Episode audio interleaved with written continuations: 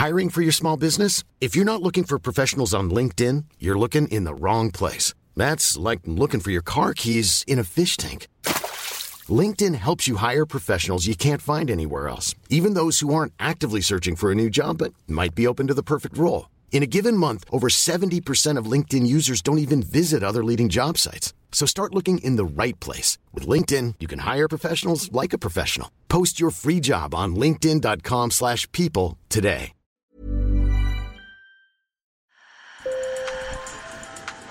Bonjour. Hello. Hola. Marhaba. Sur le fil, Le podcast d'actu de l'AFP. des nouvelles choisies pour vous sur notre fil info. Sur le fil et de retour, nous sommes ravis de vous retrouver. J'espère que vous avez passé des vacances merveilleuses et je vous souhaite bon courage pour la rentrée. Chaque année dans le monde, plus de 4 millions de filles risquent d'être excisées. Selon l'ONU, plus de 200 millions de femmes ou de filles ont subi une forme de mutilation sexuelle. L'excision, c'est le sujet du deuxième roman que vient de publier Alimata Fofana. L'écrivaine de 40 ans en a été victime dans son enfance. Elle se bat pour briser le silence autour de ce tabou. Nos collègues Vanessa Caronnier et Grégoire Ozan l'ont rencontré. Sur le fil. D'une voix calme, Alimata Fofana, née en France de parents sénégalais, fait le lien entre Maya, le personnage de son nouveau livre, et son histoire personnelle.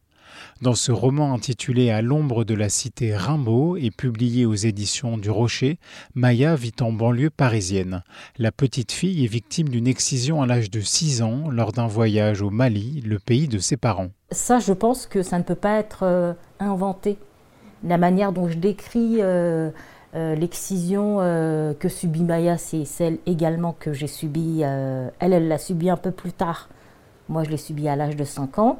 La manière dont les choses sont faites, de manière abrupte, sans anesthésie, bien sûr, c'est quelque chose que j'ai vécu et que je voulais montrer, donner à voir pour que les gens comprennent ce que c'est que l'excision, sans pour autant être dans le trash. C'est, je décris simplement un acte atroce.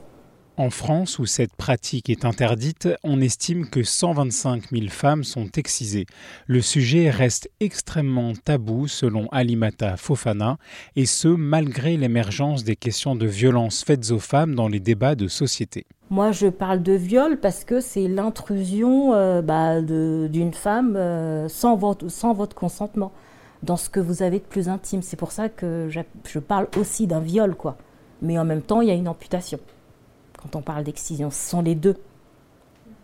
C'est le fait qu'on aille dans ce qu'il y a de plus intime en vous, euh, sans vous demander quoi que ce soit, et on vous arrache quelque chose, quoi. L'excision est une forme de mutilation génitale, une ablation totale ou partielle du gland du clitoris et des petites lèvres. Comme dans le roman, la principale situation à risque pour les jeunes filles, c'est le retour pour les vacances dans le pays d'origine des parents. Souvent, c'est fait par des femmes qui n'ont pas eu accès à l'école. Et donc, c'est très compliqué de remettre en cause une tradition quand vous n'avez pas une, autre ouverture ou quand vous avez uniquement un seul chemin. C'est très, très compliqué. Il y, a aussi une volonté d'entrer dans une norme où toutes les petites filles sont excisées. Et donc, ne pas être excisée, c'est sortir de la norme. Et donc, les mères, elles font exciser leurs filles pour leur bien. Parce qu'après, il y a plein de croyances autour de ça. Elle euh, s'interroge aussi sur le fait qu'il faut qu'elle se marie. On dit que si une fille n'est pas excisée, elle va pas pouvoir se marier. Si une fille n'est pas excisée, elle va avoir du mal à, à accoucher. Donc il y a beaucoup, beaucoup de croyances autour de cela. C'est ça qui fait que ça perdure. Et le moyen d'arrêter ça, c'est de faire en sorte que les femmes prennent conscience que euh, les difficultés qu'elles ont dans leur corps, les souffrances, les douleurs qu'elles ont dans leur corps sont les conséquences directes de l'excision. Alimata Fofana a voulu rompre le silence autour de l'excision. Elle a co-réalisé un documentaire disponible sur Arte et son premier roman intitulé Mariama l'écorchée vive et publié aux éditions Cartala parlait déjà de mutilation génitale. Moi, mes, livres, ce sont des bombes que j'envoie. Là, le deuxième livre, c'est c'est une autre bombe que j'envoie. Donc, euh, à partir du moment où tout a explosé, on n'a plus rien à perdre. Selon l'association Groupe pour l'abolition des mutilations sexuelles, la pandémie de Covid-19 a eu un effet catastrophique sur la lutte contre ces violences faites aux femmes. Si vous avez connaissance d'une menace d'excision, n'hésitez pas à appeler le 3919. Sur le fil revient demain. Merci pour votre fidélité. Je m'appelle Antoine Boyer. Si vous n'avez pas encore écouté les épisodes de notre série estivale Slow Fil, je vous invite à cliquer sur le lien dans la description. Ce sont des entretiens avec de jeunes personnalités inspirantes. Cela vous permettra, je l'espère, d'oublier un peu la rentrée. Bonne journée.